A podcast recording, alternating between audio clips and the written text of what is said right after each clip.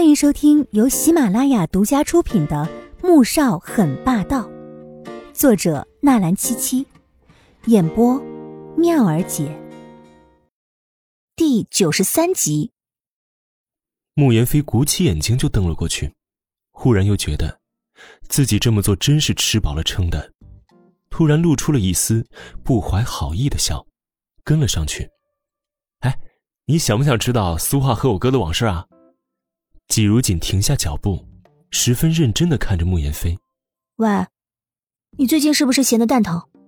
慕言飞怒了：“季如锦，你这个女流氓啊！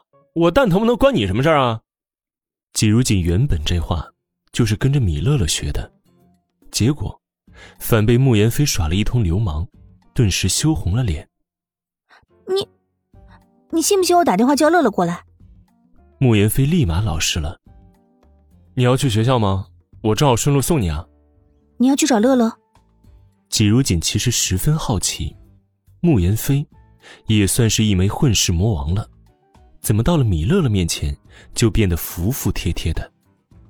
慕言飞给了他一记白眼：“我哥让我送你的，还有，别动不动就跟我提米乐乐这个女人啊。”季如锦一直坐在车上，怎么也想不明白，穆萧寒为什么突然这么关心他了。二哥，你也顺道送送我吧，我也要去学校。这时，外面响起了穆恩恩的声音，季如锦下意识的抖了一下。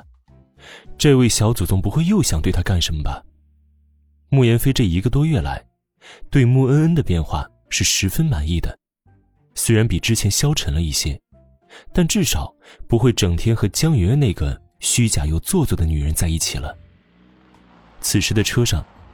季如锦一直保持着沉默，倒是后面的穆恩恩忽然说话了：“二哥，苏花姐当初怎么就跟大哥分手了呢？你说，他们两个那么的般配，那时候我们都以为大哥会和苏华姐结婚的。”穆言飞的脸色瞬间沉了下来，看着后视镜里瞪了一眼，神色充满警告。穆恩却像是没看到似的，又笑着继续说道。今天要是齐康哥不来，我还以为苏画姐已经和他结婚了呢。看来他对大哥还是情深不移。都十年了，他还没嫁人。唉，齐康哥也真是可怜，守着苏画姐十年，结果人家心心念念的还是我们大哥。也怪大哥太有魅力，不知道多少女人想嫁给大哥当老婆。就像那个明依依，都是影后了，现在还不死心的想嫁给大哥呢。够了啊！别人想嫁大哥那是别人的事儿。穆言飞沉着声音喝止了穆恩继续说下去。穆恩并不像往常那样在说什么，靠在椅背上哼起了歌。但是季如锦的胸口却闷得厉害。江媛媛、苏画，现在又蹦出一个明依依，他真不明白，这么多人都想嫁给穆萧寒。为什么他偏偏选中自己来做这样的一个冒牌妻子？而想嫁给穆萧寒的这些人，没有一个不是厉害人物。江媛媛是市长千金，苏画的家世怕也十分显赫。至于明依隐，他就更加清楚了。现在最炙手可热的明星，前阵子刚刚拿到国外一个大奖，名副其实的影后啊，而且才刚刚二十六岁的年纪。已经是娱乐圈的一姐了，随便出席一个活动，代言个品牌就是上千万的。穆言飞将季如锦在 A 大门口放下，这才瞪向了后座的穆恩恩：“你没事说那些话干什么呀？”穆恩恩看向窗外，若无其事的回了一句：“没干什么呀。”穆言飞拿不准他打的什么主意，但又不愿意逼他，于是。发动车子往穆恩恩的学校驶去了。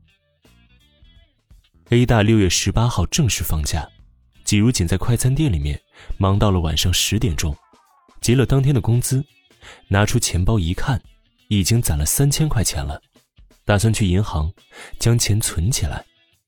收拾好东西，背着包就往快餐店对面的银行走去。结果，进入柜员机之后，提示暂停服务。只好去另一条街那边的银行存钱了。此时夜晚，路上行人很多，尤其是分别在即的情侣们，一个个卿卿我我抱在一起，看得季如锦十分辣眼睛。等到了隔壁街，季如锦开始找起银行来，忽然，目光落在了对面的几个人身上。当他看清其中一人正是穆恩恩的时候，便愣住了。这大晚上的，他在这儿做什么呢？而且，还是和几个小混混、小青年在一起。尤其是那几个小青年，还对着他动手动脚的。穆恩恩和同学们约好来酒吧玩，等到了酒吧，结果同学就扔下他去了舞池了。紧接着，就有几个纹着身、画着吸血鬼妆。一头杀马特发型的小青年走过来，勾搭他。虽然对自己长相一直十分有自信，可被这种人缠上，他还是十分烦躁的。美女，请你喝一杯怎么样啊？为首的一个穿着白色背心、牛仔裤，耳朵上戴着一个银色大耳环，染着紫红色头发的人，在穆恩身边坐下，将手中的酒推到了他的面前。